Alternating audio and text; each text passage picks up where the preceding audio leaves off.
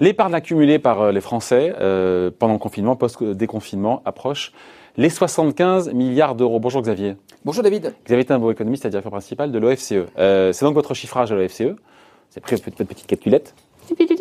Et on, a, on aboutit à quoi? 75 milliards d'euros, c'est pendant 4 mois. C'est 4 mois, c'est ça, entre... 16 semaines. 16... Ça fait un petit peu moins de 4 mois. Soyons, précis. Oh non David, ce n'est pas 4 mois, 16 semaines. 16 semaines Bon, il y a 55 milliards mis de côté pendant le confinement et 20 milliards post-déconfinement. Ouais. Bon. Donc pourquoi Comment on arrive déjà un Comment on arrive à ce chiffre? Parce qu'on a moins dépensé, parce que les dépenses par rapport aux revenus, voilà. Les revenus ont moins baissé que les dépenses. Donc, euh, qu'est-ce qui s'est passé pendant le confinement? Bah, Un certain nombre de consommations ont été empêchées. Vous n'avez pas pu aller au restaurant, vous n'avez pas pu aller au théâtre, vous n'avez pas pu aller dans un, euh, dans un lieu public. Euh, vous, vous êtes resté chez vous, soit vous étiez en, arrêt de travail euh, ou au chômage mm. partiel, soit vous étiez en télétravail, mais vous n'avez pas utilisé les transports en commun, vous n'avez pas utilisé votre voiture, vous n'avez pas dépensé d'essence. Donc toutes ces dépenses sont des dépenses en moins. Alors vous avez quelques petites dépenses en plus, euh, qui sont pas très nombreuses en fait, ça dépend un peu des gens, il y en a pour qui mm. ça a été plus important que d'autres, mais quelques dépenses en plus, équipement du foyer, vous avez refait votre ordinateur, vous avez euh, changer euh, de trois éléments euh, dans votre environnement. Vous avez dépensé un peu plus d'argent pour votre nourriture, surtout si vos enfants qui habituellement allaient à la cantine mmh. mangeaient avec vous, par exemple. Bon, voilà, donc on peut retracer ces éléments de consommation. Comment on peut les retracer bah, Parce qu'en fait, la contrepartie de ces moindres consommations, c'est la réduction de l'activité qu'on a eue. Et je vous rappelle, pendant les, huit semaines de confinement, c'était moins 30%. Donc ça, ça veut dire qu'il y a beaucoup d'activités qui étaient faites en moins, et à ces activités faites en moins correspond euh, pour grande part de la consommation en moins. Il y a aussi de l'investissement en moins, mais pour grande part, c'est la consommation en moins. Donc euh, voilà, et puis ensuite, on regarde, euh, on essaye de reconstituer quels sont les revenus qui ont été maintenus et ceux qui ont diminué pour l'ensemble des Français. Et d'ailleurs, on entend souvent, oui, les Français globalement ont vu leurs revenus euh, stabilisé, enfin confirmé. Voilà, il n'y a pas eu de, saut, de choc. J'ai envie de dire attention, pas pour tout le monde. N'oubliez pas les indépendants, n'oubliez pas les. Euh, pas pour tout le monde. Il y, a, à peu près 15 milliards d'euros de revenus qui ont été perdus pendant ces 16 semaines euh, de confinement et de déconfinement. une partie, c'est les indépendants qui, même s'ils ont bénéficié du fonds de solidarité, ont quand même perdu des revenus. Donc les indépendants, c'est les avocats, les médecins, mais aussi tous les commerçants, et en particulier les commerçants de commerces qui ont été fermés administrativement. Euh, et puis ensuite, il y a euh, tous ceux qui sont en contrat court, qui ont beaucoup subi l'impact de ce confinement, euh, parce que en fait, les entreprises ne les ont pas mis en chômage partiel. Et ont simplement pas renouvelé les contrats courts. Donc ils, étaient au chômage. Donc ils ont bénéficié des allocations chômage avec le report de la, de la réforme de l'assurance chômage quand même qui, qui a permis d'éviter une catastrophe mais euh, avec quand même une perte de revenus. Et puis au chômage partiel, euh, bah, il y a quand même une petite perte de revenus qui est liée au chômage partiel, la couverture n'est pas totale. C'est la grande différence avec la crise de 2008, c'est que là pour le coup, il y a eu ce filet. une énorme différence. C'est euh, le, le, le, chômage partiel, ça représente quelque chose comme 45 milliards d'euros qui ont été mis sur la table pour maintenir euh, à la fois le revenu des ménages, mais aussi aider les entreprises.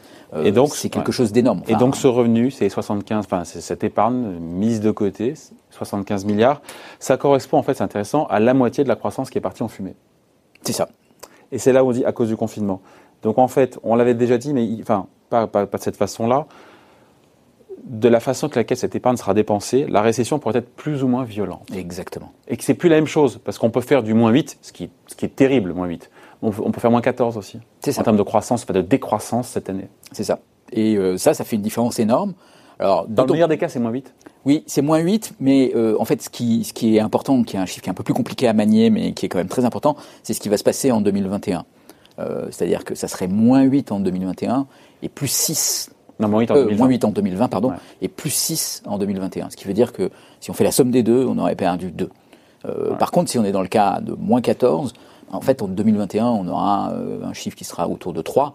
Et à ce moment-là, c'est moins 14 plus 3, et donc ça fait moins 12. Et ça, c'est une énorme.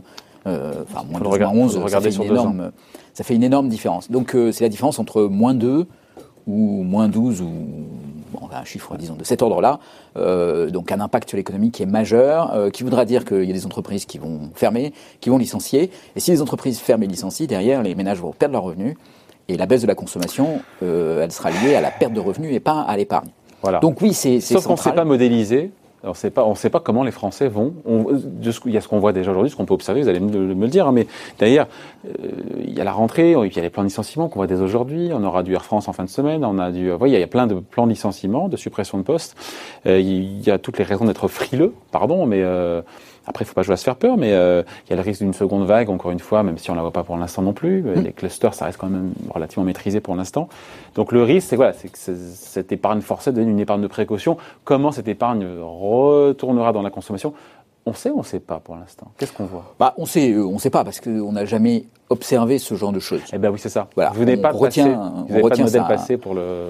Oui, et puis alors là, c'est dans une ampleur euh, qui est phénoménale, et donc euh, on a retenu notre respiration en matière de consommation, et puis à partir du moment où c'est réautorisé, qu'est-ce qui se passe? Alors, on en a déjà parlé, mais il y a quand même un certain nombre de mesures qui ont été prises pour euh, permettre un retour le plus rapidement possible aux possibilités de consommation. Ça, c'est quand même la condition nécessaire.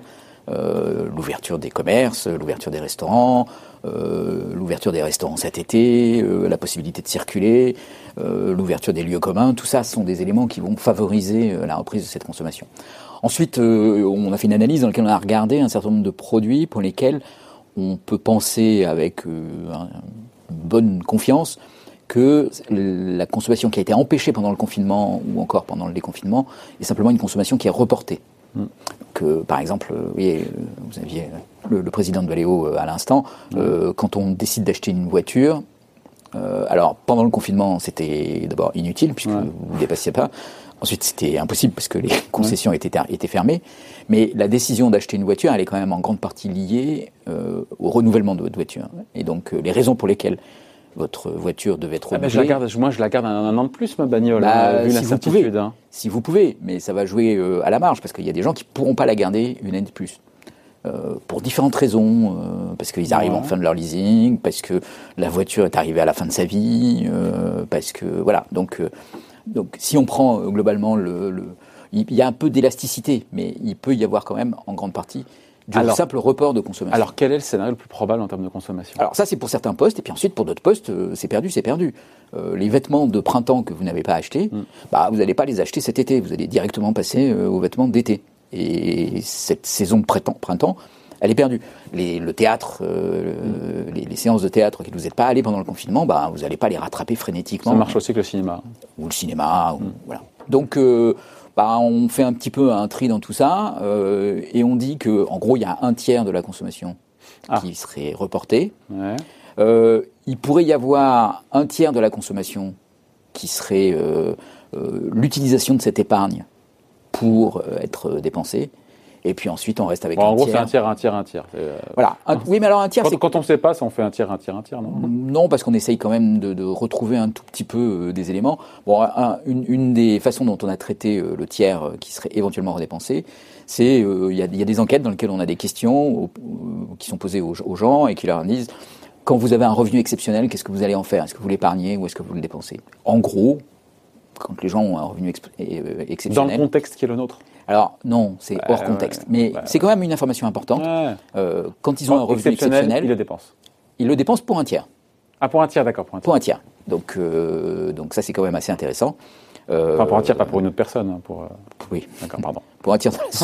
Et c'est pas 75 milliards par personne, hein, l'épargne. Non C'est globalement. Con. bon, le scénario le plus probable, donc, ça serait donc le, le un tiers, un tiers, un tiers. Et ça donne quoi en termes d'impact sur l'activité, pour le coup? On fait combien? On fait le moins 11% du gouvernement en termes de décroissance cette année Alors, pour ou- faire le moins 11% du gouvernement en termes de croissance, enfin de, de décroissance, comme vous dites, euh, bah, il faut que toute cette épargne accumulée soit conservée. Toute cette épargne accumulée soit Elle ne conservée. soit pas dépensée. Donc, c'est un scénario qui est extrêmement prudent euh, pour arriver au scénario donc du on, gouvernement. donc on peut avoir de bonnes surprises. Donc on peut avoir de bonnes surprises, euh, sachant que dans le scénario du gouvernement, il y a quand même un élément qui là est plutôt optimiste, c'est que euh, il n'y a pas d'enchaînement catastrophique du coup Ouais. en termes de licenciement, etc. Donc ça veut dire qu'en fait, implicitement, dans le scénario du gouvernement, on, maintient le soutien à l'économie avec du chômage partiel, etc. pour compenser ces pertes. Et donc ça, ça pose une question du point de vue du déficit public quand même. hein, parce Ouais. que soutenir c'est bien, mais ça coûte.